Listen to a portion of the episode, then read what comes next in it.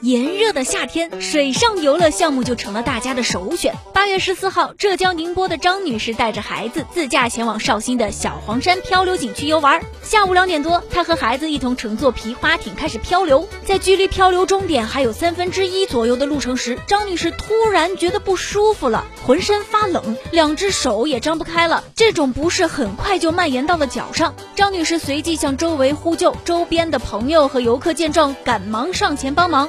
很快，张女士被幺二零送往了医院急救。